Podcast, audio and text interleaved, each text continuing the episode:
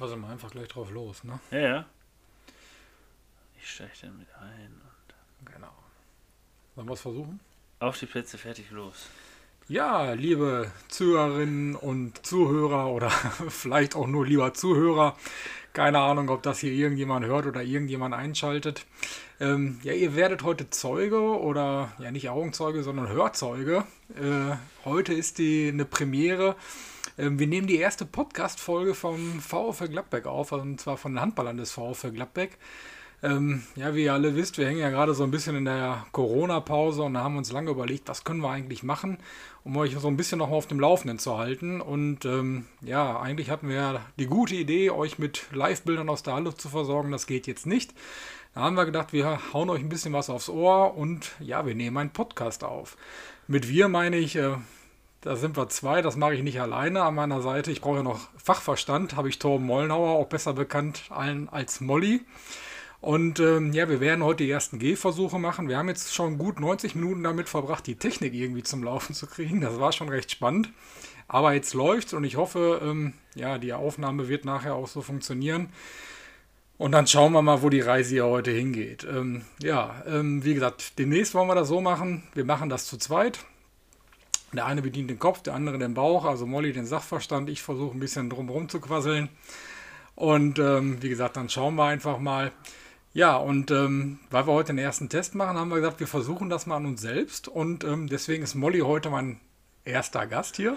Herzlich willkommen hier in meinem Arbeitszimmer. Ja, äh, hallo, äh, ich sage jetzt auch einfach mal herzlich willkommen an alle Zuhörer und Zuhörerinnen oder Zuhörerinnen und Zuhörer. Ähm, ja, wir sind ganz gespannt, glaube ich, wie das jetzt auch für uns laufen wird und äh, ablaufen wird, wie das äh, vielleicht auch angenommen wird und äh, gehört wird. Wir sind da auf jeden Fall ganz interessiert dran, äh, was Schönes da zu bieten und halt so ein bisschen Abwechslung zu schaffen, wie Tim gerade sagte, der heute, sage ich mal, der Chef im Ring ist, ähm, da ein bisschen hinzukommen, dass man vielleicht die Langeweile ein bisschen überbrücken kann, dennoch handballspezifisch im Vordergrund stehend was zu hören bekommt. Und da sind wir ganz interessiert dran, wie gesagt, und wollen da mal schauen, wie das anläuft ähm, und haben da regelmäßige Treffen von uns geplant. Wir haben auch schon eine Gästeliste erstellt, die wir gerne Oh, abarbeiten wollen. Da äh, ja vornehmlich natürlich äh, Freunde, Mitspieler, also ehemalige Mitspieler in unseren beiden Fällen natürlich, die wir da gerne einladen wollen aus äh, der ganzen Region. Ähm, das reicht bis Hamburg und ähm, auf den Hamburger Gast, sagen wir mal, den wir natürlich noch nicht verraten wollen, Aber die Äh, Kenner werden es schon wissen. freuen wir uns ganz sehr. Da wird unser eigener Sprechanteil möglicherweise in der Folge dann etwas geringer werden. Hoffentlich. So, ähm, ja, wir haben es ja gerade schon gesagt, Corona, das bestimmte Thema im Moment für uns. Ähm, äh, so mit Blick auf die Uhr, wir haben jetzt gerade 20.33 Uhr. Normalerweise würdest du jetzt hier nicht vom Mikrofon hängen, sondern in der Halle. Ähm, würdest äh, entweder Sven vertreten oder mit Sven das Training zusammen machen. Ja, gib uns mal so ein bisschen Einblick. Also, wir sind ja im Mini-Lockdown. Äh, Mini-Lockdown bedeutet für uns gerade kein Handball, auch kein Hallentraining. Was habt ihr den Jungs denn mit an die Hand gegeben? Ja, der Mini-Lockdown, beziehungsweise unser, Mini-Mini-Lockdown begann ja schon vor November nach dem, äh, beziehungsweise einzigen Saisonspiel, was wir hatten gegen Hagen, haben wir uns da mehr oder weniger schon so ein bisschen äh, vom Training distanziert äh, und haben das individuell gestaltet, sodass das jetzt auch so weiterlaufen wird. Äh, Die Mannschaft nimmt das sehr, sehr gut an und arbeitet da individuell oder mit der Partnerin, mit dem äh, mit der, mit der Frau da zusammen irgendwie zu Hause, hält sich fit, äh, geht joggen oder macht dann auch, wir kriegen auch Fotos gesendet äh, von Spielern, die dann in ihren heimischen vier Wänden zum Beispiel Tabata machen. Das ist, da sind die alle sehr, sehr engagiert. Da haben sie natürlich mal besonders viel Lust drauf. Ja, man muss ja sagen, äh, dass, dass, es dennoch, dass es dennoch funktioniert. Und ähm, ja, aber was allen halt, also die halten sich körperlich fit. Das ist die Hauptsache oder die einzige Sache, die man momentan ja guten Gewissens alleine oder wie gesagt zu zweit machen kann. Das, was natürlich fehlt und das, was existenziell wichtig, essenz- essentiell wichtig ist für den Handballsport, ist natürlich das handballspezifische Training. Und das bleibt natürlich ja, seit Mitte Oktober komplett auf der Strecke. Das kriegt auch keine Laufeinheit im Wald irgendwie aufgefangen. Nein, genau. Heute hat ja der DAB für die dritte Liga bekannt gegeben, ähm, dass man in diesem Jahr mit dem Spielbetrieb halt aussetzen wird, dass man gucken will natürlich, dass der Trainingsbetrieb weitergeht, aber ähm, eigentlich für den Spielbetrieb das neue Jahr anpeilt. Ähm, der Handballverband Niederrhein ist direkt hinterhergezogen, ich glaube Mittelrhein ebenfalls. Ähm, Gerade gelesen, der Handballverband Westfalen zögert noch ein wenig. Ähm, ja, wie schätzt du denn so die Lage ein? Also ich glaube, Sven und äh, du, ihr seid da eigentlich relativ klar. Wenn man gerade so eine Pause hinter sich hat, direkt von 0 auf 100, das funktioniert nicht. Nein, das funktioniert nicht. Das sieht man ja jetzt auch an anderen oder an höheren Ligen. Dass, ähm, ja, allein wenn man nach, nach, nach Kiel guckt, Sargosen verletzt sich da. Äh, kann natürlich auch sein, dass es, es kann immer eine ganz normale Verletzung sein, die ohne die große Pause auch passiert wäre. Aber da muss man natürlich auch so ein bisschen die Spieler schützen und da einfach mal sagen, dass man jetzt äh, über Weihnachten beziehungsweise erstmal ins neue Jahr denkt und dann aber auch den Mannschaften, den Spielern die Zeit gibt, sich einigermaßen vernünftig dann auf die nächsten Spiele vorzubereiten. Ne? Einigermaßen vernünftig heißt dann auch nicht, dass man dann, weiß ich nicht, Mitte Januar direkt wieder ein, ein Meisterschaftsspiel hat und man kann aber erst, weiß ich nicht, am 10. Januar, eine Woche vorher wieder in die Halle. Also bringt keinem was, da ist auch keinem geholfen. Äh, es ist halt so, klar, die Meisterschaftsspiele müssen durchgeführt werden, aber ja, wie viel Sinn ergibt es nach einer ganz, ganz kurzen Vorbereitung, die man dann hatte nach zweimonatiger Pause, zweieinhalb monatiger Pause, da wieder von 0 auf 100 wäre grob fahrlässig, glaube ich. Äh, und da muss man einfach auch die Spieler schützen in irgendeiner Art und Weise. allerdings recht.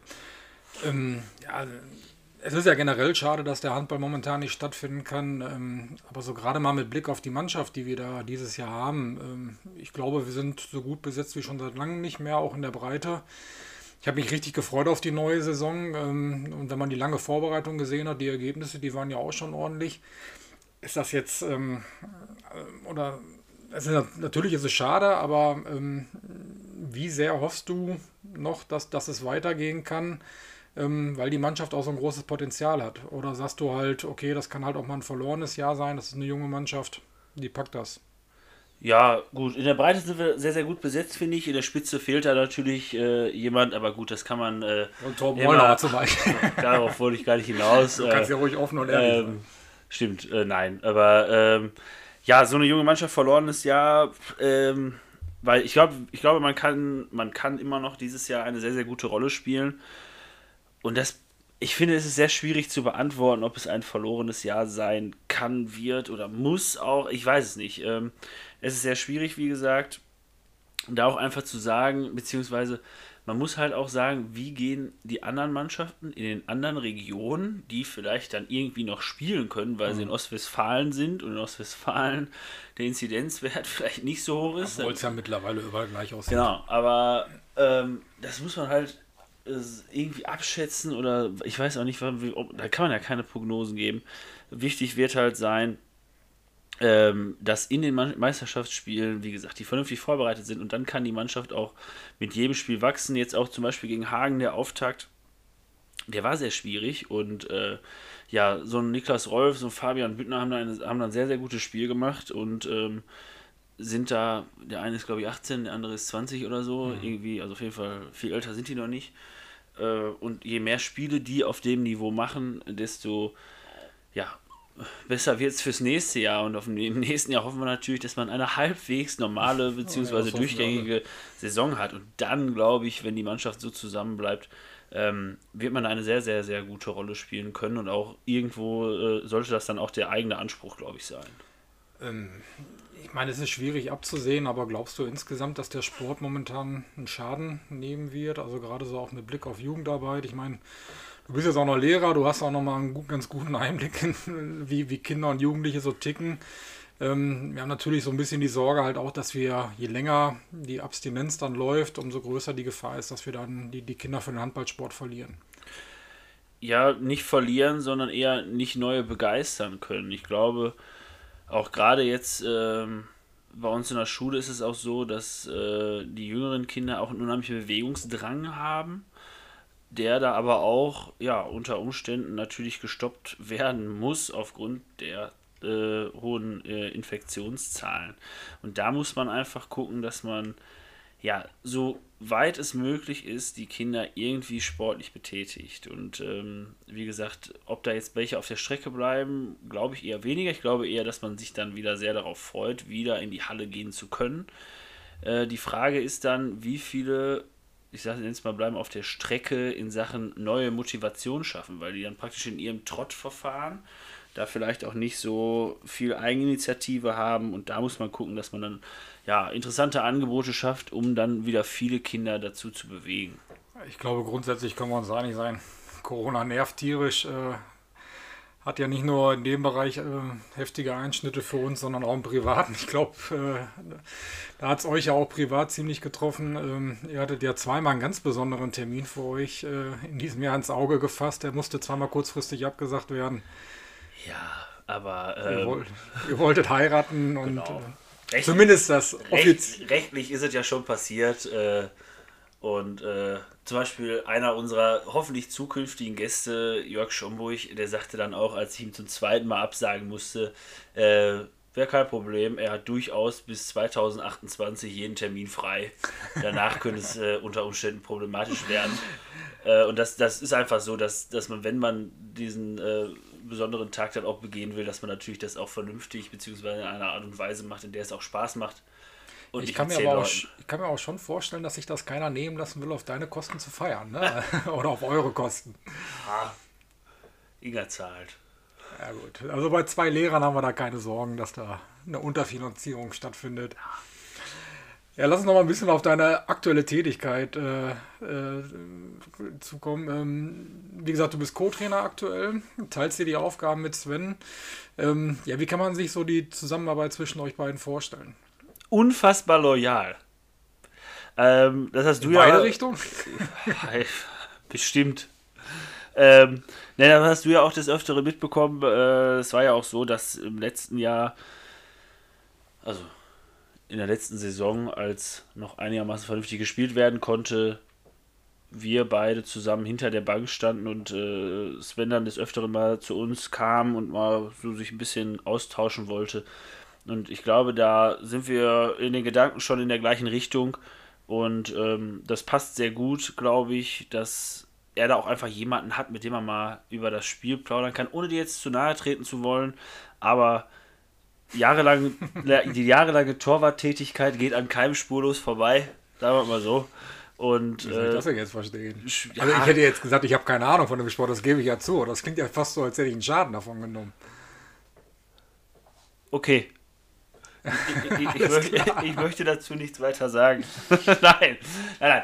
Äh, nein, nein ich, glaub, ich, glaube, dass, dass es so ganz gut ist, dass, äh, ja, weiß nicht, ich glaube, dass Sven da einfach so jemand hatte, mit dem man mal plaudern kann, ihm das, glaube ich, ganz gut tut. Und wenn es halt mal beim Training äh, für ihn aus an, irgendwelchen Gründen nicht passt, bin ich halt auch immer da, beziehungsweise versuche immer da zu sein, dass man da sich die Aufgaben auch so ein bisschen aufteilt und das, glaube ich, ganz praktisch so Seiten. eure Vita, die sich zumindest in gewissen Teilen äh, dann doch ähnelt, ähm, mit ein Grund dafür, dass es das so gut klappt. Ich meine, ihr habt beide auf der Mitte gespielt. Klar, ihr wart unterschiedliche Spieler. Ähm, du warst äh, mehr so wurfgewaltig, das kann man ja, glaube ich, von Sven jetzt nicht so behaupten. naja, aber Sven hatte ja dann, dann, in, seiner, in seiner Komplexität dann mit Abwehr und Angriff und nochmal ganz andere Qualitäten. Ähm, muss man ja sagen, Abwehr war jetzt zumindest am Anfang nicht dein Steckenpferd. Ich habe da noch so ein paar Szenen in Erinnerung, wo du auf rechts außen gedeckt hast. Hervorragend aber, auf rechts außen gedeckt, ja, okay. Naja, also wenn, ähm, gebe ich ja offen und ehrlich zu, wenn ich euch beiden zuhöre, dann bin ich auch schnell raus. Ähm, aber ist das mit ein Grund, warum ihr euch so gut versteht, dass ihr auch ungefähr ähnlich getickt habt auf dem Feld? Ja, genau, das muss man so sagen. Äh, ist natürlich schade und da trauert, trauert, nicht, nur, trauert nicht nur Sven na, dem nach, äh, sondern ich auch speziell für ihn, dass er die 1000-Tore-Marke leider nicht erreicht hat. Ich glaube, wir hatten 992. Ist natürlich eine Sache, die mich sehr wurmen würde, aber gut, das kann man nicht er mehr ändern. kündigt er auch immer wieder an, er will sich nochmal einwechseln. Ja, ja, klar. Wenn wir nur 8, 7 Meter werfen und dann ist das äh, gegessen. Die muss man erstmal treffen. Ja, genau. Nein, das ist, glaube ich, aber auch ganz entscheidend, dass wenn man äh, ja auf der Mitte gespielt hat, hauptsächlich, beziehungsweise ich glaube nicht, dass jemand dann auf der Mitte spielt, der jetzt ungefähr nicht so viel Ahnung von dem Spiel hat.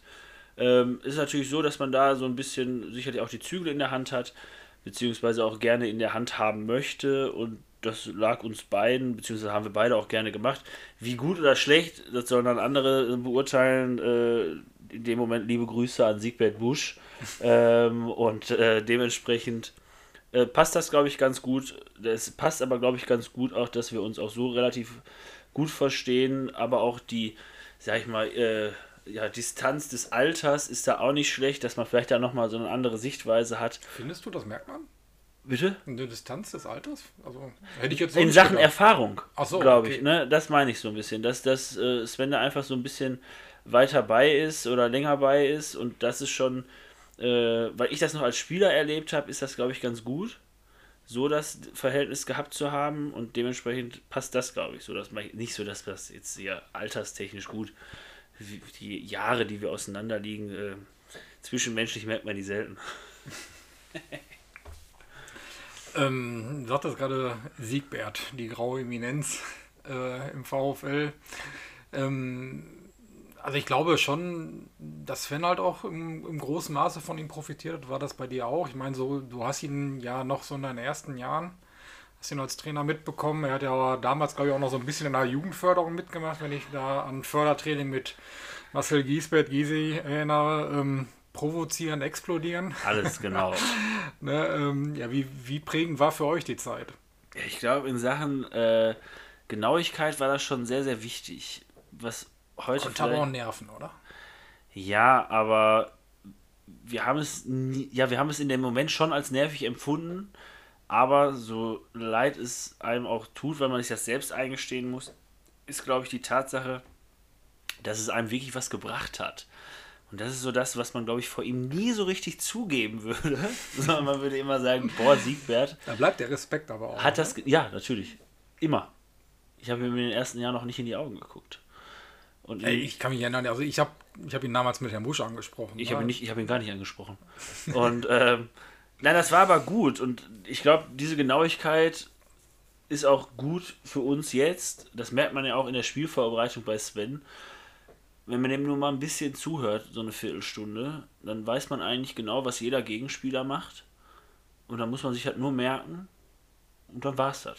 Gut, sind die Gegenspieler natürlich nicht so schlecht, dass das immer klappt, aber. Nein, aber da ist er schon verdammt akribisch. Ne? Genau, und das. Im Videostudium ist, auch. Genau, das ist, glaube ich, auch eine Sache, die man ohne Videostudium trotzdem bei Siegbert so ein bisschen mitbekommen hat, weil er sich auch sehr, sehr gut informiert hat immer. Für mich mal so eine ähm, besondere Beobachtung schon fast. Ähm, ähm, so bei euch beiden aber auch. Ne? Ähm, wie schnell ihr, glaube ich, ähm, so das bisschen, ich würde jetzt nicht sagen, ihr habt es vergessen, aber ihr habt dann doch schnell die Trainerrolle angenommen und ähm, so ein bisschen die Spielerrolle halt auch, die ist bei euch so in Vergessenheit geraten. Also ich meine damit so ein bisschen, ihr, ihr, sind, ihr seid ja dann doch bei vielen Dingen schon ein bisschen härter unterwegs und ähm, Hätte der Spieler Mollenhauer, ähm, wäre der mit dem Trainer Mollenhauer einverstanden gewesen? Ich, ich, ich, weiß nicht, ob der Trainer Defte mit dem Spieler Defte. Hundertprozentig, hundertprozentig. Äh, das ist auch wichtig, dass man der Mannschaft das dahingehend vermittelt, dass äh, alle äh, Trainingsinhalte, in dem Moment auch schöne Grüße an Niklas Rolf, alle Trainingseinhalte sind auch sowohl aus Spielersicht als auch aus Trainersicht genauso gewollt und äh, kein Spieler Mollenhauer oder kein Spieler Defte hätte sich darüber beschwert, sondern ganz im Gegenteil, man hätte sich wirklich darüber gefreut. also er vergräbt dir gerade sein Gesicht im Kissen, aber ob er das selbst glaubt, das wissen wir jetzt gerade nicht. Ich möchte nichts weiter dazu sagen. Vielleicht kommen wir da gleich näher nochmal drauf zurück. Ja, gleich. Ja, ähm, ja, vielleicht nochmal, ähm, weil du jetzt gerade auch die jungen Talente nochmal angesprochen hast, ähm, so in der Perspektive, was glaubst du, was kann die Mannschaft noch, wenn sie denn jetzt so zusammenbleibt? Ähm, wie gesagt, Corona bringt da viele Fragezeichen. Ähm, so in der Perspektive, was kann die Mannschaft erreichen? Oder sagen wir es mal so, hätte es in dieser Saison kein Corona gegeben, unter normalen Umständen, was glaubst du, hätte die Mannschaft erreichen können? Ja, ich glaube, dass man sich wen hat man? Also man hat Altenhagen, hier Bielefeld. Die erklären sich ja aufgrund ihrer Einkaufspolitik schon selbst zum Favoriten. Dann in Loxen sie auch. Ja, ja, in Loxen spielt man einen sehr guten Ball. Ähm, so ist sicherlich, aber da muss man in dem Zusammenhang auch unsere Mannschaft nennen. Und je nachdem, wie die Saison halt verläuft, man hat das ja jetzt nicht letztes Jahr, davor das Jahr bei Dienstlaken gesehen, ohne jetzt die Arbeit da irgendwie schlecht zu reden. Aber Dienstlaken hat das ganze Jahr deutlich über ihrem eigentlichen Leistungsniveau gespielt. Und man muss halt gucken, man ist dann irgendwann, wenn man von Sieg zu Sieg, man trägt dann die Euphorie mit, ob so einem, einer Mannschaft, so einer jungen Mannschaft sowas auch gelingt, dann geht man ganz anders in die Spiele hinein. Da muss man gucken, wo das endet. Ähm, ist auf jeden Fall sicherlich so, dass vom Potenzial her man die Mannschaft irgendwo in den Top 5 sehen muss. Und dann ist natürlich so eine Saison lang und schwierig unter normalen Voraus Voraussetzungen. Und dann muss man gucken, wo es am Ende da landen wird. Aber perspektivisch sollte man sich dahin orientieren, unter der Voraussetzung heute gesagt, dass die Mannschaft so zusammenbleibt und sich da weiterentwickelt. Man soll man ja einen Trainer eigentlich nicht fragen, aber hast du so einen Lieblingsspieler in der Mannschaft? Lieblingsspieler in der Mannschaft? Ich finde. Jetzt rein sportlich, ne? Rein sportlich. Ja, ich, ich, ich finde den kleinen Büttner schon ganz gut was er technisch so drauf hat, äh, in dem jungen Alter, äh, ist schon beeindruckend und ich muss auch sagen, unabhängig davon, also ich verstehe nicht, wie man aus so einem dünnen Ärmchen so ein Wurf rauskommt. Äh, das finde ich schon äh, immer wieder beeindruckend, äh, weil. Das musstest du mit deinem Körper ja nie erklären, ne? Nee, und ich habe noch nicht mal feste geworfen. Wo der Hammer herkam. Äh, aber es ist schon ganz cool zu sehen in dem Alter. Äh, jetzt muss er nochmal so ein bisschen körperlich, an der körperlichen Fitness zulegen und dann glaube ich, ist das schon, schon sehr, sehr gut, was er in seinem jungen Alter da macht. Aber auch äh, so ein Kessler, als ich den die ersten sechs Wochen gesehen habe, in der siebten Woche hatte der seinen ersten Fehlwurf im Training. Ähm, ja. ja, der ist schon ein Glücksgriff, der Junge. Also, genau. Äh, ja, ist schon schön zu sehen. Die ganzen Jungen, die Alten natürlich auch. Ähm, Sebastian Janus, Max Krönung. Marcel Giesbert auch wieder da. Ähm, das ist aber auch gut, dass man da so eine Struktur hat. Ähm, aber ist schon ganz cool, wie wir das so gerade als Mannschaft beieinander haben. Ja, und äh, man hat ja nicht nur den Eindruck, dass es sportlich ganz gut klappt, sondern halt auch das Menschliche wirklich gut ist und äh, das Zwischenmenschliche. Ähm, da gibt es aber eine Beobachtung, wo wir, glaube ich, so, wo wir jetzt mit unserer Generation nicht mehr so ganz viel an oder gar nichts anfangen können. Wir haben das ja letztens hier schon mal bei unserem, ähm, bei, bei der Handballkommentierung, bei unserem letzten Heimspiel mal angesprochen. Ja, die Mannschaft hat ein neues Hobby entdeckt. Ähm, ich meine, das hätten wir, glaube ich, früher nicht so auf dem Schirm gehabt. Ähm, die Mannschaft geht jetzt angeln. Ja. Haben sie dich auch mal gefragt? Oder? Ja, ja. Ich habe dann Nein gesagt und dann war das auch gut. Und ähm, ja, da muss man einfach auch mal sagen, dass der Kapitän der Mannschaft, Max Krönung, anscheinend ein sehr gewichtiges Wort in der zwischenmenschlichen Beziehung hat. Und äh, wenn der Kapitän sagt, es wird jetzt eingeschüchtert, äh, wird jetzt, ja, weiß ich nicht, ob er wieder neue Griffe gelernt hat und Bodenkampf äh, mit einigen, Bodenkampf mit einigen durchgeführt hat. Aber wenn der Kapitän anscheinend spricht, dann spuren die anderen und treffen sich äh, oder trafen sich sonntags immer in so einer Ausbildungskneipe oder so. Und Aber auch nur ein Grund für eine Kneipe. Und ging dann zu einer Angelschulung. Also dem kann ich gar nichts abgewinnen. Da sollte man sich viel lieber als Mannschaft, das muss man ja auch nochmal äh, nebenbei erwähnen, Mannschaftsabende gehören im Sport dazu. Die fanden oh ja, letztes oder dieses Jahr, diese Saison fanden die im Hause Grochtreis statt. Und da muss man ja auch einfach mal erwähnen, dass das Trainerteam ähm, das sportliche Turnier des Abends souverän für sich entscheiden konnte. Glaube, du wirst aber auch nicht müde, das zu erwähnen. Ne? Sven auch nicht. Äh, da seid ihr schon ein Arsch an Eimer. Das, äh aber wir waren aber auch, also das war ein souveräner Start-Zielsieg. Ihr habt geschummelt. Ach, überhaupt. Da gibt es Beweisfotos von. Ja, Sven hat einen langen, ja, nee, also Sven Sven hat einen langen ist, Ellbogen. Ja, ja, der hat vor allem langen Ellbogen, ist ja. klar. Da muss man ja nochmal darauf hinweisen, haben wir gerade ganz vergessen zu erwähnen, dieser Podcast, Podcast hat einen Namen. Und zwar haben wir uns überlegt, Strategietreffen. Wir können euch nicht erklären, warum der so heißen wird. Das hat auf jeden Fall was mit unserem Trainerteam zu tun. Ähm, oder vielleicht so ganz kurz anschneiden kannst du es ja vielleicht doch. Ja, ähm, Strategietreffen. Warum heißt dieser Podcast so? Das ist schwierig zu erklären. Ähm, es hat viel, wir können es auch nicht richtig erklären. Wir sind da auch noch auf der Suche nach einer Erklärung. Wichtig ist dabei zu sagen, dass ähm, man sich in der Saisonvorbereitung als äh, Trainerteam, äh, Trainergespann mal zusammensetzt und einfach mal so die Saison bespricht. Und dann mit dem Taxi nach Hause fährt. Fahrrad gefahren. Oder mit der Ehefrau. Ja, lass uns mal die Kurve kriegen, ähm, so ein bisschen weg von, von deiner Trainertätigkeit, ähm, mal mehr da, dahin zu kommen. Ähm, Ach, ich bin ja Gast heute, ne? du bist Gast. Ich, genau. Deswegen, ich, ja, okay. Nee, ich habe also schon die ganze Zeit gefragt, warum ich so viel machen- erzählen muss. wir Ja, ja, machen okay. das demnächst, wenn, ihr, wenn wir jetzt hier die anderen einladen. Ähm, dann können wir, dann bist du, dann, dann teilen wir uns das. Dann Okay. sind wir beide Co.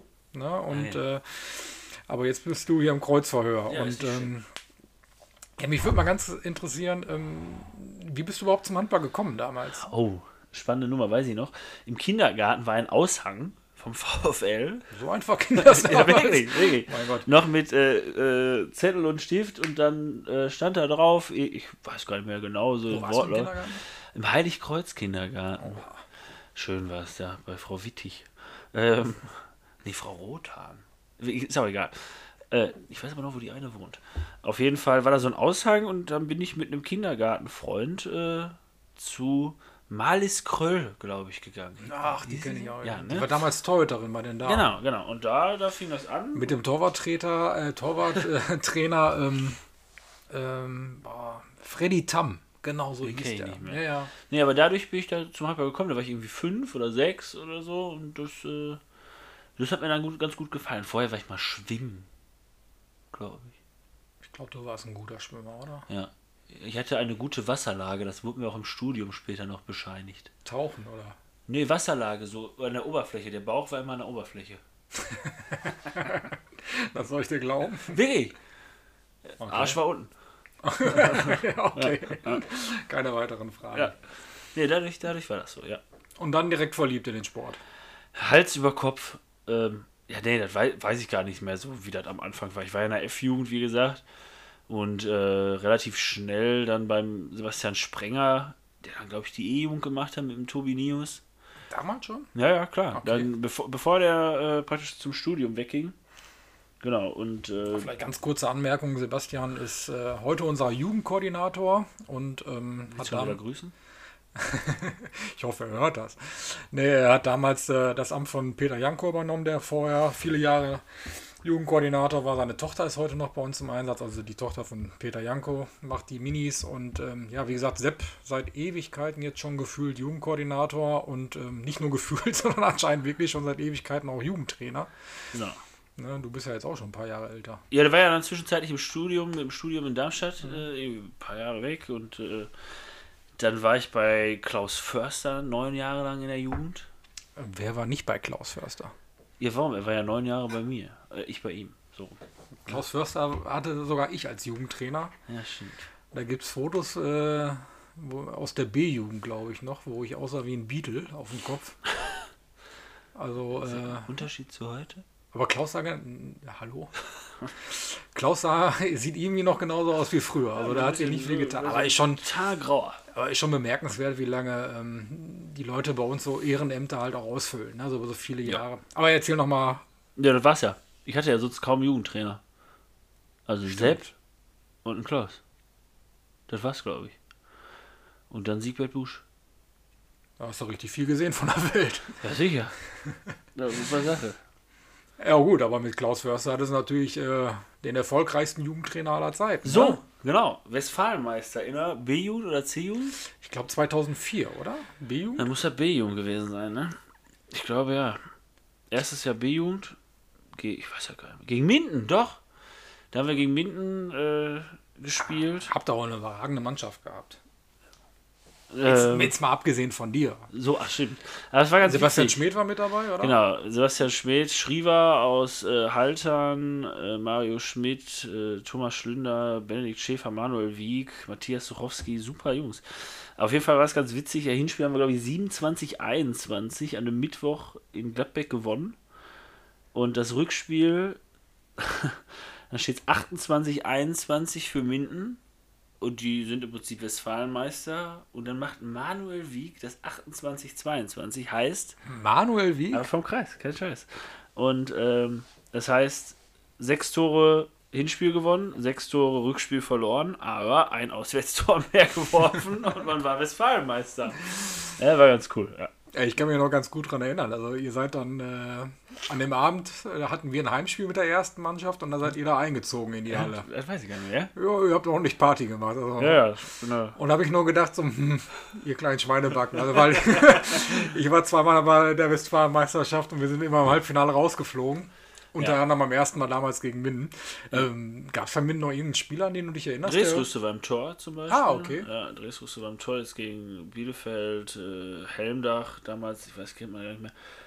Ich weiß gar nicht, wer da. Sonst, sonst nichts, was da jetzt heute noch rumläuft, glaube ich. Die haben nachher alle mal ein bisschen in der dritten Liga bei GWD 2 gespielt. Aber ähm, nö. Ähnliche Karriere genommen wie wir. Was war das Besondere an eurer Mannschaft damals? Der Zusammenhalt. Äh, es war schon sehr, sehr witzig mit denen allen. Und wir haben so ziemlich niemanden und auch uns selbst nicht so richtig ernst genommen. Okay. Und wir waren aber auch gut, muss man aber auch sagen. Also wir waren für das Jahr, für den Jahrgang waren wir schon gut. Äh, auch in unserer, in unserer Staffel waren wir, wir sind, wir sind Zweiter geworden hinter Hagen. Und nee, wer, weiß ich gar nicht mehr. Auf jeden Fall, ich glaube, Zweiter geworden hinter Hagen. Zweiter, wenn Minden dann Erster war. Nee, war ja Kreuz. Parallelstaffel. Wir haben über Kreuz gespielt. Ach, das war. Nein! Das stimmt gar nicht. Wir haben das Halbfinale gegen Minden gewonnen. Wir haben das Halbfinale gegen Minden gewonnen. Die waren Erster, wir waren Zweiter. Okay. Hagen Erster und Bielefeld-Jöllenbeck war Zweiter. Und dann war das. Und Bielefeld-Jöllenbeck hat gegen Hagen gewonnen. Und wir waren dann gegen Bielefeld, die beiden Zweiten, Okay. waren dann im Finale. Und die haben wir eigentlich relativ souverän dann geschlagen. Aber der Zusammenhalt war schon ganz cool. Wir waren damals auch noch mit der Jugendfahrt am Dümmer See. äh, Ich glaube, da war auch jeder, der die. Jugendarbeit beim VfL Also, durchlaufen also ist, war mal am Dümmersee. war auf jeden Fall sehr gut. Wir haben uns sehr, sehr gut verstanden. Wir haben auch so ziemlich viel miteinander gemacht. Und ähm, das hat schon Spaß gemacht. Dann ging es halt äh, gegen Dülken oder so. Hm, Ich glaube, in der- War da um die westdeutsche Meisterschaft. Genau, und da haben wir beim Halbfinale genauso, wie wir gegen Minden gewonnen haben, verloren. Also mit diesem einen Tor. War da damals groß hinterher getrauert? Wäre da noch mehr gegangen? Ja, der hätte halt gegen Mahé in, mit Dormagen im Finale gespielt. Na gut. Und gegen den haben wir ein Jahr später, ich glaube, mit 42 verloren oder so. Das war, war, das war so das Limit. Ich, das Spiel hätte man gewinnen können, müssen vielleicht sogar. Und dann wäre es im Finale gewesen und dann wäre aber auch gut gewesen. Ich glaube nicht, dass du da, weiß ich nicht, klar, irgendwas wäre gegangen, aber war das Maximum, glaube ich, schon damals. Ja, weil ich, äh, also ich habe ja damals für die Watz gearbeitet und ähm, habe da damals über den Jugendhandball geschrieben. Weiß ich noch, haben wir auch eine Geschichte gemacht, ähm, äh, immer den richtigen Pass im Handgelenk war die Überschrift, ey, genau. Wahnsinn. Ähm, ja, ich glaube, du warst auch Auswahlspieler, oder? Ja, Westfalen-Auswahl? genau. Mehr oder? Nö, ich glaube nicht. Nö. Für das andere war ich nicht gut genug. nee, ich glaube, nee. Aber war trotzdem eine gute Erfahrung, oder? Ja, klar, wir waren im, im Länderpokal in Augsburg und so. Ähm, da war eine coole Nummer. Das war aber auch so eine Sache, ah, so richtig gepasst hat mir das alles nicht da. Das war so stereotypes Denken Okay. und ähm, die Abwehrformation musste so gespielt werden, egal ob der, der da war, das konnte oder nicht. Ähm, dann hattest du drei Trainer, einer von denen saß auf der Tribüne, kam in der Halbzeit in die Kabine und alle rund gemacht. Ja, Wahnsinn. Ja, fand ich schon ganz witzig. Das Problem war, alle anderen haben so ein bisschen ja, gespurt und haben auch gesagt, ich habe das auch gemacht. Aber die meinten das dann auch wirklich alle ernst nehmen zu müssen und haben dann auch so, ja, ich habe mir dann meinen Teil dazu gedacht, weil ich habe mir auch gedacht, das ist nicht so richtig das, was dich äh, glücklich macht. Es war eine mega coole Erfahrung, aber ich war auch nicht böse drum, als ich da nicht mehr hin musste, so ungefähr. Ich habe das am Anfang super gerne gemacht, aber hinten raus äh, war auch, weiß ich nicht, Engagement oder so, das Interesse dafür, weil mir das hat halt irgendwie nicht so gepasst, wie das da alles ablief. War denn für dich immer klar, dass der Weg irgendwann in die erste führen soll? Also die erste Mannschaft des VfL Gladbeck oder hast du gesagt, du hast mal Bock auf mehr? Ja, ich bin, glaube ich, zu gerne hier in Gladbeck. Und ähm, das mit der ersten Mannschaft, das war so das Ziel, das hat mir gefallen. Ähm, aber ich wollte halt nie hier irgendwie wegziehen. Und deswegen hat mir, hat mich die, ja, hat mich das auch nicht so weiter gereizt, mehr oder weniger, sondern dann war es so, okay, Dann kannst du dich bestimmt an den 2. September 2006 erinnern. Was? Ach, da haben wir gegen Dessau gespielt. Genau. Bestimmt, ne? Ja, gegen Dessau. Da hat Dein erstes Seniorenspiel. War im DAB-Pokal. Der war am 2. September 2000, hast du nachgeguckt. Ja, klar. War eine ganz coole Nummer. Vorbereitet. Äh, Gi- Gysi, Gysi und ich haben da beide dann, äh, Gysi war eh schon geplant und Witkowski hatte sich, glaube ich, kurz vorher so einen schlimmen Bruch zugezogen. Ja, eine der schlimmsten Verletzungen, Ja. die ich je erlebt habe. Aber Knick gemacht und dann hat Siegberg gesagt, dass ich da mitkommen kann. Gysi hat, glaube ich, sogar ein Tor gemacht in dem Spiel. Ich habe auch gespielt, aber ich habe hab kein Tor gemacht. Ich habe auch das Tor geworfen und Köln in der Buchse gehabt. wir waren damals Drittligist Genau. Und haben genau, und gegen Zweitligisten die gespielt. Pokal- Damals in der Auto Schema, Ja, Genau. Das war eine ganz coole Nummer, ja, auf jeden Fall. Ja. Ja, Eine Woche später in Remscheid oder so. Zwei Wochen Ne? später. Zwei Wochen später in Remscheid. Da habe ich erste Tor gemacht, glaube ich, in Genau. Remscheid. Ja, da war ich noch so klein und dünn. So übrigens, ähm, wenn du dich immer umdrehst, also nochmal ganz kurz zur Erklärung, ich habe ja gerade gesagt, wir sitzen im Arbeitszimmer, das kann man nicht ganz so beschreiben, ähm, ist mehr so ein kleiner Partyraum. Aber ähm, auch hier sieht man, kommt man am Handball nicht vorbei. Und wir haben hier eine Seite hängen bei uns im Keller, ähm, die damalige, ähm, es ist nicht die Titelseite der WAZ von 2004, aber eine andere Seite, ähm, die sich nur um den Aufstieg unserer damaligen Mannschaft äh, befasst hat. Da gibt es ein Foto, das war damals für mich eins meiner Lieblingsfotos, wo ähm, Heiko Brandes ähm, in den Armen des jubelnden Markus Witkowski hängt und rechts daneben, da perzt so ein kleiner Junge mit Höchstgeschwindigkeit einmal über die Platte Ja. und äh, jubelt mit der Mannschaft. Das war der junge Torben Mollnauer. ja. Da war ich mit dem Vater mit in Herdecke. Mit, äh, mit äh, wie heißt das nochmal, dieser Bus, der dahin Fanbus? Fanbus, genau, Fanbus. Ja, da haben wir das Spiel mit angeguckt äh, und war natürlich eine super Sache, da dann bei zu sein. Und da war ich ja damals auch immer in der Halle und äh, habe jedes Spiel mitverfolgt. Auswärts natürlich nicht so. Äh, ja, viel, weil ich nicht so selbst mobil war. Aber da haben wir uns natürlich nicht nehmen lassen und sind mitgefahren. Also eine super Sache, ein super Erlebnis äh, und hat riesig Spaß gemacht, auch nachher da aufs Feld zu rennen und so. War, war eine coole Nummer. Ja, Ralf Willam war auch noch mit dabei, Ja, habe ich genau. gesehen. Ne? Und war da so für dich so der, der, der Wunsch, klar, das willst du auch mal erleben, oder? Oder hast du dir ja in dem Moment keinen Kopf drüber gemacht? Nee, in dem Moment glaube ich nicht. Äh, weiß ich nicht. Wie alt war ich Wolltest da? einmal 15? Ja, 2004. ja, 15 war ich da und äh, nee, ach, 14 wahrscheinlich. Nee, Aufstieg ist ja im Mai. Nee, äh, ob der der Entschluss gefasst, weiß ich nicht. Kann ich nicht sagen. Äh, engagiert war ich äh, schon auch damals, aber so Perspektiven hat man sich da im Kopf, glaube ich, in dem Alter nicht so sonderlich gemacht. Wie du gerade sagst, es ging ja dann relativ schnell. 2006 dann das erste Spiel bei den Senioren und du bist ja quasi, ich habe das nochmal nachgelesen, quasi immer mehr fest in die Mannschaft der ersten reingerutscht. Ähm, war das eine Sache, die für dich ziemlich schnell kam, äh, die, die dich auch so ein Stück weit überfordert hat oder wo du sagtest, so, wow, ne, also mit 17 warst du ja schon, schon fast eine feste Größe, ähm, so wie es vielen Spielern bei uns ging. Ja, Aber das war für dich so in Ordnung oder? Ja, ich wollte immer viel spielen. Ich habe dann auch mal, also ich habe oft äh, dann in der zweiten dann gespielt, damals noch in der Kreisliga, glaube ich, oder Wer war denn der Trainer? Der Maggi. Ach, Ja, Die Legende. Maggi. ähm, ich habe dann auch viel in der zweiten gespielt, weil ich viel spielen wollte und habe dann auch mal gesagt, oder mit dem Siegbett dann da so mehr oder weniger gesprochen, ob das okay ist, wenn ich dann da mal noch in der zweiten spiele. Ähm, so nach dem Motto, so viel im Herrenbereich spielen wie möglich.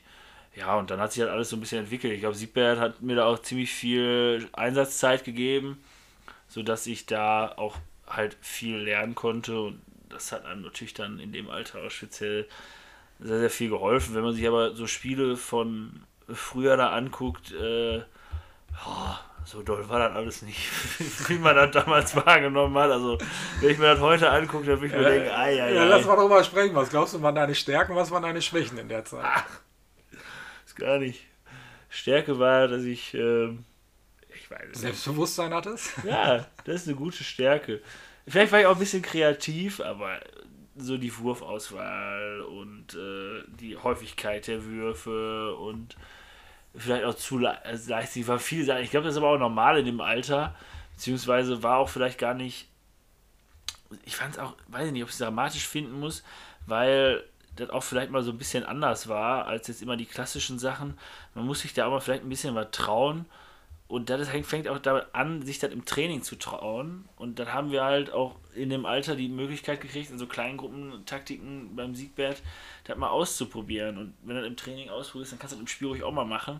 Ah, vielleicht wurde das ein bisschen übertrieben oder so, das ist natürlich eine andere Sache. Aber äh, ja, man, man hat schon gemerkt, dass man da einige Jahre braucht und dass wenn man in der Jugend da relativ äh, engagiert war, das im Herrenbereich nicht so der Fall sein muss. Das musst du jetzt mal näher erklären. Es ist ein Unterschied zwischen Jugend- und Herrenbereich, sagen wir mal so. Okay. War das denn für dich, also ich kann mich noch erinnern, als ich damals in die erste Mannschaft kam, ähm, das war irgendwie auch nochmal eine ganz andere Zeit. Ne? Das waren irgendwie, ähm, irgendwie nochmal viel größere Namen für uns gefühlt damals. Ähm, äh, wo es halt schon mal passieren konnte, wenn man sich in der Kabine auf den falschen Platz gesetzt, dann hat man die Klamotten in der Dusche wieder gefunden. Ähm, ist mit Sicherheit, die Zeit ist jetzt eine komplett andere. Also ist zumindest meine Wahrnehmung. Ja, schade, ähm, aber ist okay. Ich, ja, ob das so schade ist, weiß ich noch nicht mal. Ne? Also, ähm, ja, der Zeitgeist hat sich geändert, aber ähm, vieles hat sich ja von damals halt auch bewährt. Ähm, wie fandest du denn so, ähm, bist du da, wie du aufgenommen worden bist damals bei der ersten Mannschaft? Zwischenmenschlich sehr gut, körperlich sehr intensiv. Hat Jupp damals noch gespielt? Ja, aber André. Achso, Jupp auch. André Berger war. Ja, Jupp auch. Aber ich weiß noch ein Spiel, also jetzt unabhängig vom Training, das war aber okay. Ne? Du wurdest da so ein bisschen von links nach rechts gestellt, wo die dich halt gerade haben wollten. Ähm, hatte, wir hatten ein Spiel, ein erstes Spiel in Leichlingen. Da war Thorsten Buch als Physio mit. Und da hat mich da einer, also heutzutage würde ich jetzt sagen, das war gar nicht so, so schlimm, aber du rechnest da am Anfang halt nicht so unbedingt mit. Da lag ich da so und habe so ein bisschen nach Luft geschnappt. Und Thorsten Buch kam halt an und dann haben wir irgendwie so, weiß ich nicht, ein Kühlbett auf den Bauch gelegt oder so, vollkommen sinnlos und meinte nur so, ja, herzlich willkommen in der dritten Liga. Und dann willst du ihm irgendwas sagen und denkst dir, du kriegst nichts raus und äh, aber das war halt ein bisschen, das war halt hart. Äh, aber, aber, gewöhnt man sich dran. Ach, vollkommen. Ich fand das auch überhaupt nicht schlimm. Es war halt anfangs ungewohnt, sagen wir mal so. aber ansonsten die Was Jungs, eine Sache in deiner Jugendausbildung mittlerweile halt auch fehlt? Ja, ich finde schon. Also ich finde schon. Vor allem, es war halt auch so ein Punkt äh, dahinter. Ähm, du hast dann da auch nicht weiter drüber diskutiert oder so. Also es war normal, jeder hat. Das es ja auch nur schlimmer gemacht. Ne? Ja, ja. ja, ist ja wie gesagt, ich habe Siegbert zwei Jahre lang nicht angesprochen. Ne? Ähm, ist ja nicht ohne Grund passiert. Ja. So, und auf jeden Fall, ich finde nicht, dass äh, uns das geschadet hat und die, ja, auch dieses einfach mal hinnehmen so von Sachen. Ist es nicht so, dass dir da absichtlich einer irgendwie einen gegeben hätte? Da war eine grundnormale körperliche Härte. Und da hast du auch nichts zu diskutieren gehabt. Und manchmal ist das ja heutzutage so, dass da jeder mit so Wattebällchen angefasst werden will und muss. Und wenn man dann was dagegen sagt, dann ist der beleidigt und so. Ich glaube, das war aber früher anders, oder? Da wurde schon bewusst mal dem Jungsprung ja. eine, eine verpasst. Ja, aber ist auch nicht schlimm. Ja, also ich glaube aber schon, dass sich das da grundlegend geändert Ja, ja, genau. Ne? genau. Also das äh, habe ich ja selbst in den Jahren mitbekommen und ähm, ja, vieles war, äh, war damals auch nicht richtig. Ähm, bei einigen Dingen muss man dann schon sagen, okay, komm, ähm, das ist halt auch so ein Prozess, den man durchmacht als junger Spieler, genau. wo man dann am Ende sagen kann, ähm, ja, das hatte Sinn und Zweck. Ne? Und das hat sich gelohnt und das hat mich auch stärker gemacht. Genau.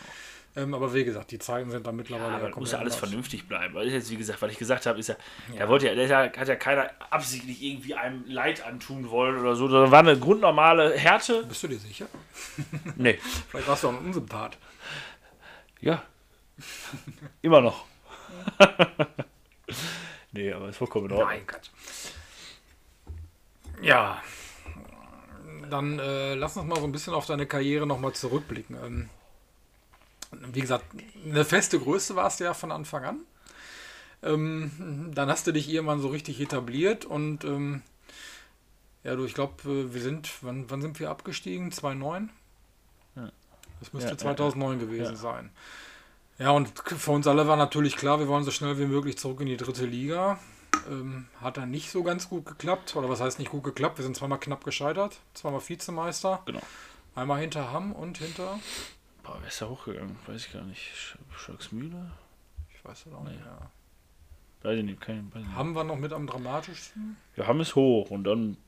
Weil da weiß ich noch, dass, äh, oder das wissen wir alle, dass Kai Brockmann uns ja quasi zum Spitzenreiter übers Mikrofon gemacht hat und eigentlich nur sich auf einen Tipp aus dem Forum beruht hat und nicht auf das richtige Ergebnis.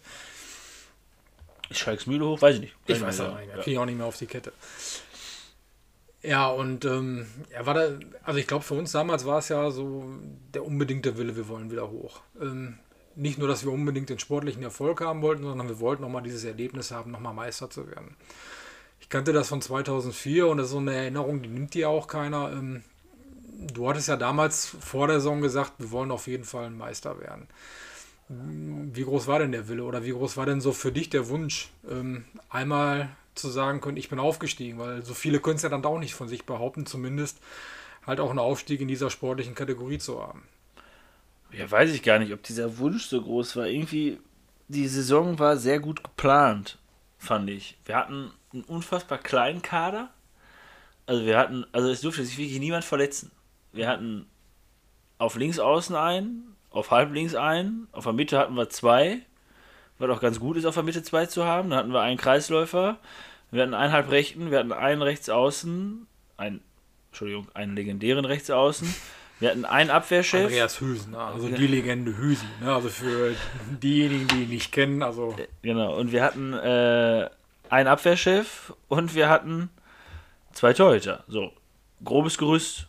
Dann hatten wir natürlich noch äh, ja, unregelmäßige Teilnehmer, sag ich mal, die beruflich auch nicht so äh, äh, stark konnten.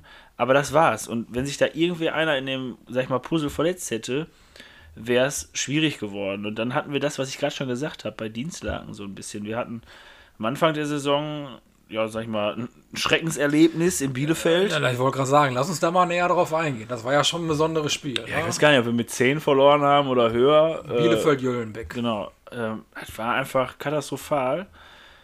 Das war aber auch aber gut. Das war auch alles schief gelaufen. Ja, also aber das war gut. Wir hatten vorher irgendwie. Ich kann, ich kann, mich an einen Spieler erinnern, der kam mit dem Kissen direkt von einem Junggesellenabschied zu dem Spiel. Und, ähm, ja, wusstest du, das Ding geht schief. Ne, wo der noch gesagt hat, ich bin gefahren ja, und ja. Äh, der, hatte, der, der hatte eine Gesichtsfarbe und eine Augengröße, der sah aus wie ein Briefkasten. Also, der, also das, das, war wirklich, wo wir alle dachten. Er ist so, Karussell gefahren, aber war okay. Ja. Ähm, aber auf jeden Fall war das auch gut, dass das so geknallt hat, weil so ein, so ein, so ein knappe Ding oder so hätte ich nicht weitergebracht. Und ab dem Zeitpunkt lief das sehr gut. Ich glaube, es war 2,6 oder 2,8 womit wir gestartet sind. 2 zu 8 Punkte. 2-6. Ne? Wir haben echt eigentlich war damit klar, also mit, mit, direkt mit so einem Start steigst du nicht auf. Ja, aber dann kam, dann kam das Spiel in Bielefeld. Das war von vorne bis hinten kacke. Dann haben wir uns montags zusammengesetzt und dann wurde darüber gesprochen.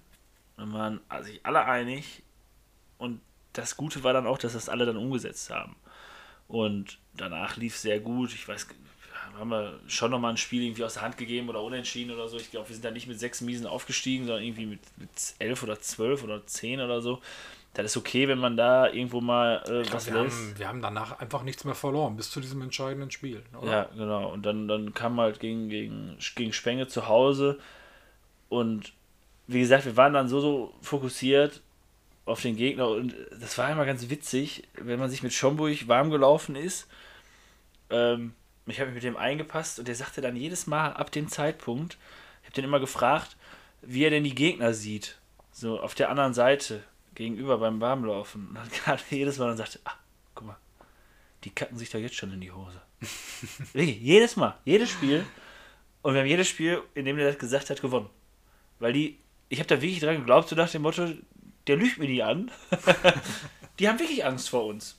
Ähm, und so ist man die Spiele auch angegangen. Ja auch ein Typ mit einem unfassbaren Selbstbewusstsein. Wahnsinn. Ne? Also ja. nicht nur beim 7 Meter, Egal. berühmt berüchtigt für seine Kopfleger. Ja.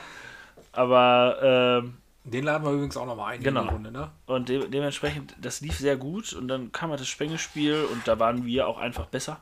Muss man einfach mal sagen. Und das hatte auch so über die Saison gezeigt, dass wir dann nach dem Bielefeld-Spiel, sag ich mal, konstanter waren und ähm, uns unserer Stärken bewusst waren. Kindrup hat da auch ein überragendes Jahr gespielt. Äh, Marcinowski, Schmidt auf links außen, Hüsener.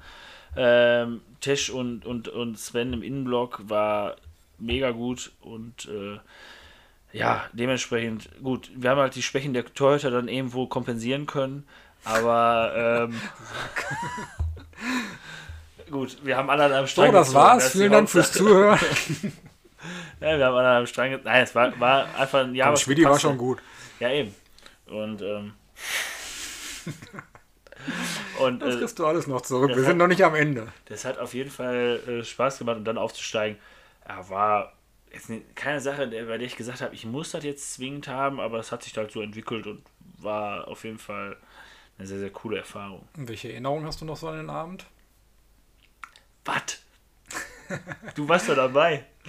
Ja, aber kann Ähm, ja sein, dass die Äh, abweichen. die Erinnerungen sind zum Beispiel. Also ich weiß nur, dass Hüsi nicht in die Mupa kam. Genau, und das äh, Krimpove kam nicht. Nee, Krimpove, Pove kam, das war ja quasi der Nackenschlag für Hüsi. Ja, stimmt. Und, und Kintrup hatte doch so eine App, die ihm gesagt hat, wenn er, Nein. er, muss, er, muss, er muss ja irgendwas eintippen und dann darf er noch Auto fahren. Genau. So. Ja.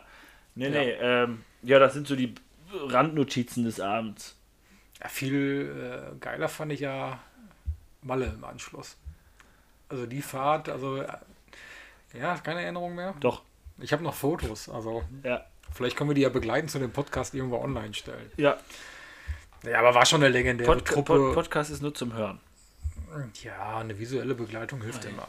Ja, mehrere Kanäle ansprechen. Ja, aber also wie gesagt, vom, von den Typen her und ich glaube, so wie wir nachher gefeiert haben, das war schon, war schon ordentlich. Und äh, ja, ist eine, glaube ich, eine Erinnerung, die möchte man nicht missen. Genau. Hat Ja. Auf jeden Fall riesig Spaß gemacht. Ähm, auch wenn man die Jungs heute noch trifft. Hüsener, Kintrup, die jetzt halt, sag ich mal, nicht verstreut leben, aber Fair oder zäh? nee, nee. Äh, ist, schon, ist schon schön und auch jetzt unter normalen äh, Umständen, wenn die in der Halle sind, äh, auf jeden Fall eine coole Ja, Sache. das kann man schon sagen. Das ist das Besondere beim VfL, oder? Ja, genau. Also, ähm, ich glaube, da waren wenige, die, die den Verein verlassen haben, wo man sagt, das, das ist nicht irgendwie so eine Bande, die man fürs Leben mitgenommen hat. Genau. Äh, gut, Hüsi muss man wirklich sagen, finde ich immer spektakulär. Ähm, egal, wo man mit dem war, bei dem denkt man immer, der war noch nie woanders. Jeder Ball. kannte ihn, oder? Jeder. Jeder. Und jeder, jeder hat sich äh, zu ihm hingezogen gefühlt, was ich auch durchaus äh, tragen und Definitiv. nachvollziehen möchte. Ja. Definitiv. Also ich würde sagen, ab dritte Liga abwärts kannte den jeder. Ja. Es Und der hat in jeder Halle, glaube ich, auch Freigetränke bekommen. Ja. Also, Ja. also der Typ ist eine Legende. Man Wahnsinn, die müssen wir auch mal holen. Werden wir auf jeden Fall nochmal irgendwann machen. Also den holen wir auch in die Runde. Dass wir die, unsere äh, Premium-Podcast. Vielleicht eine Weihnachtsedition könnte man mit ihm ja machen. Meinst du? Wenn wir Hüsen dann eine, Naja, gucken wir wir mal. Hüsen am Bart ankleben. War das denn, ähm, ich glaube, so jeder Sportler hat ja irgendwann mal vor Augen so einmal diesen besonderen Erfolg. War das für dich die Genugtuung? Nö. Ich hatte nie so was wie, weiß ich nicht, Genugtuung oder so am Ziel oder keine Ahnung, weiß ich nicht. Mir hat das auch also deswegen, äh, ich habe jetzt auch ein paar Arbeitskollegen, denen habe ich das auch mal erzählt, so mit viermal in der Woche Training oder so.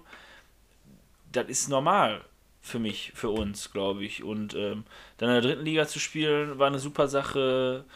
Äh, dann sind wir ja wieder abgestiegen, äh, beziehungsweise sind ja fast dreimal abgestiegen aufgrund irgendwelcher Insolvenzen drin geblieben. Aber dann wieder den neuen Ansporn zu finden, also es war, ich habe das auch immer wieder gerne gemacht.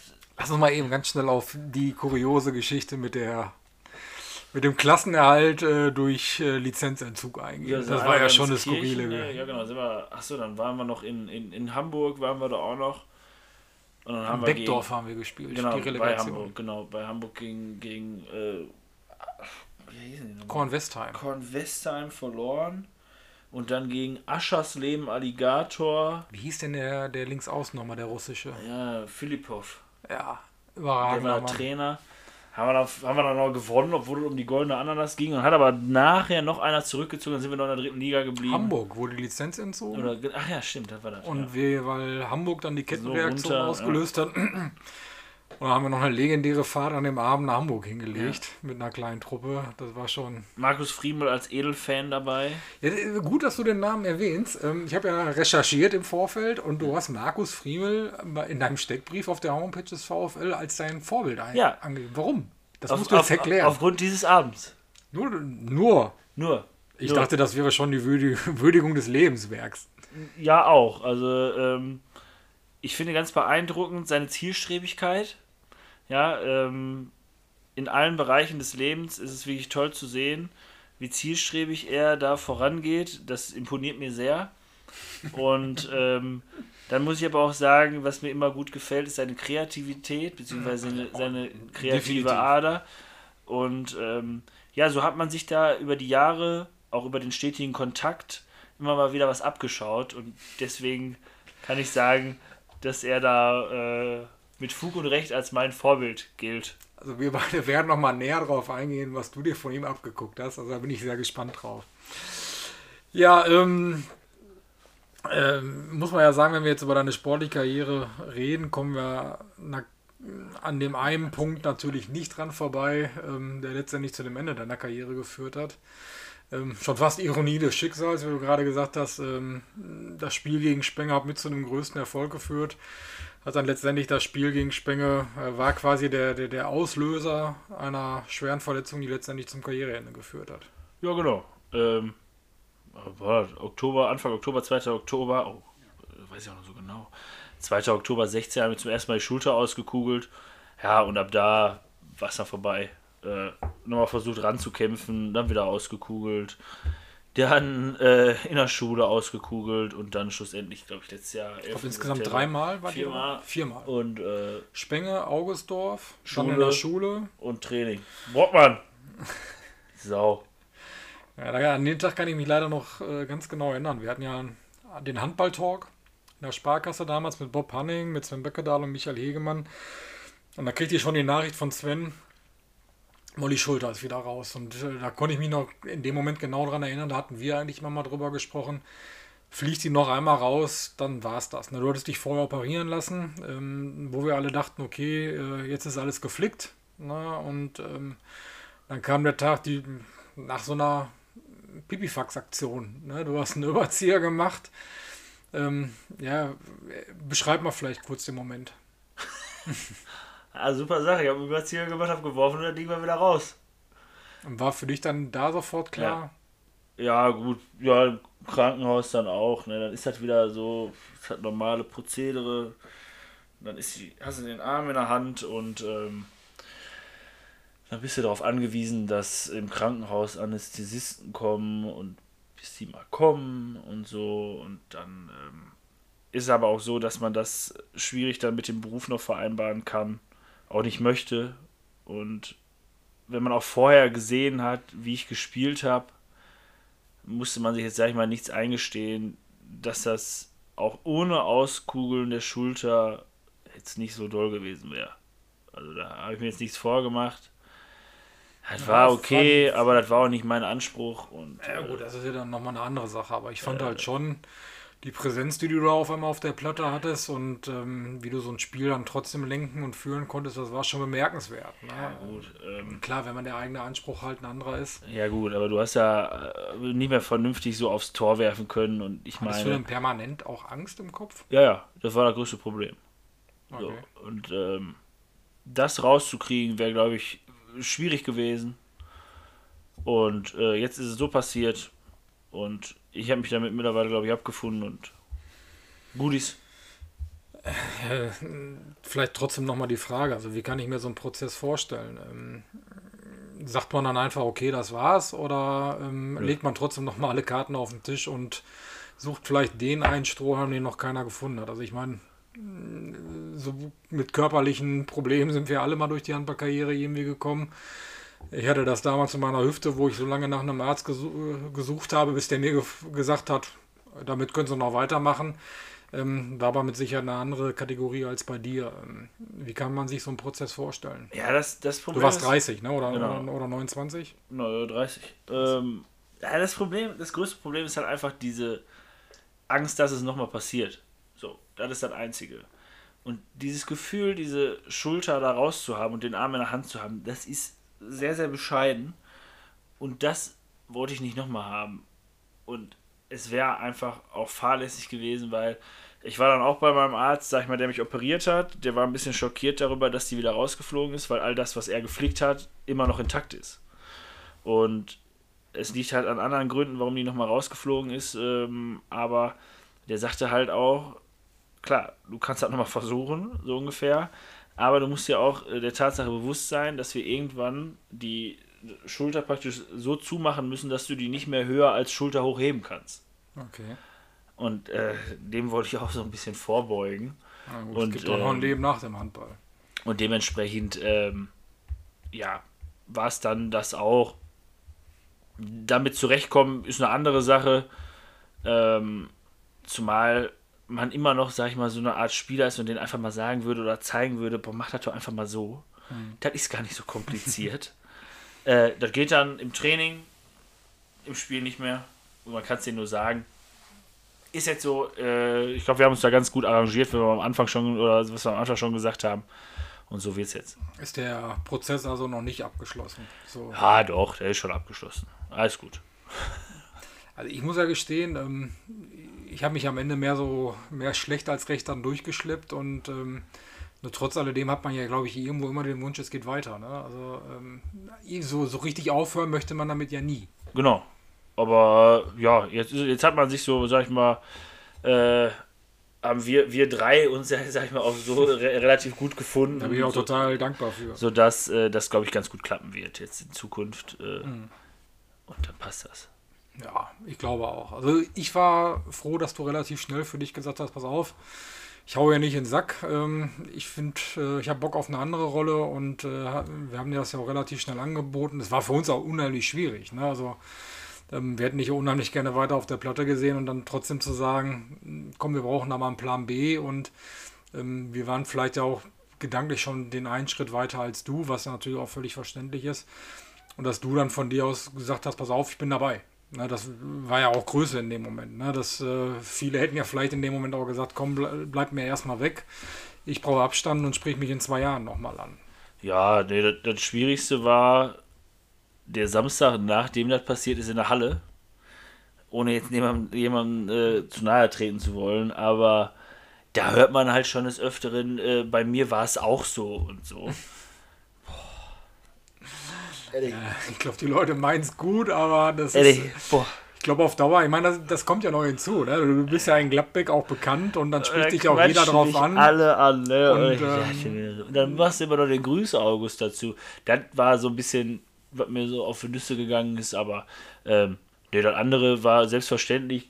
Wie gesagt, dazu ist der Abstand auch noch nicht groß genug gewesen. Und das macht mir immer noch Spaß, äh, auch mit Fußball zu spielen. Ähm, ich gehe auch mit Ich Joggen, glaube, du obwohl mir das nicht ja so von, Spaß macht. von dir selbst, du bist ein guter Basketballer. N- Nee, Doch. ich behaupte, das ist so. Ja, ja, ja. Also, das behaupte ich, das ist so.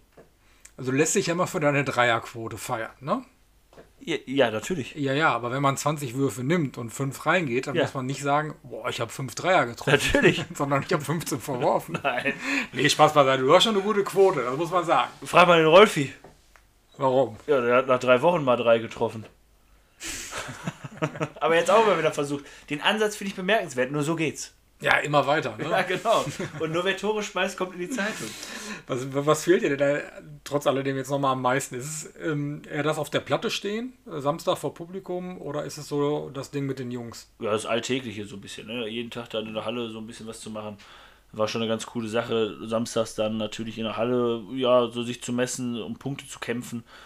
Ist natürlich immer wieder schön, oder war immer wieder schön, aber so das Ganze drumherum ist, glaube ich, das so, was entscheidend ist.